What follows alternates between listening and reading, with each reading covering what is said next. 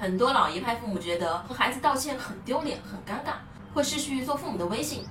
可是，只有学会说对不起，才能教会孩子如何对自己的行为负责，如何弥补自己犯下的错误。如果你是会给孩子说对不起的父母，那很不错。对不起，刚刚你没有吃饭，所以我向你发脾气了。对不起，妈妈刚才骂了你，但你知道吗？我这都是为了你好。这样的对不起耳熟吗？真正的道歉是说出自己具体错在哪里，并和孩子分享你准备做些什么来防止今后再出现这样的行为。最后请求孩子给予原谅。对不起，宝宝，刚才妈妈吼了你，因为妈妈控制不好自己的情绪。以后如果我再发脾气之前，我就会自己待一会儿，冷静一下再回来。你能原谅妈妈吗？妈妈谢谢你的原谅。这样的道歉告诉孩子，你认识到自己的错误，并吸取教训，如何避免下次再犯。最后请求宽恕。当你能坦然地和孩子道歉时，你就摘掉了完美父母的标签，学会了自我接纳。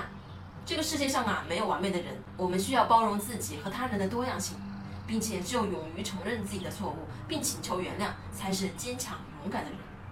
我是不完美柚子妈妈，关注我，为你分享最有深度的育儿知识。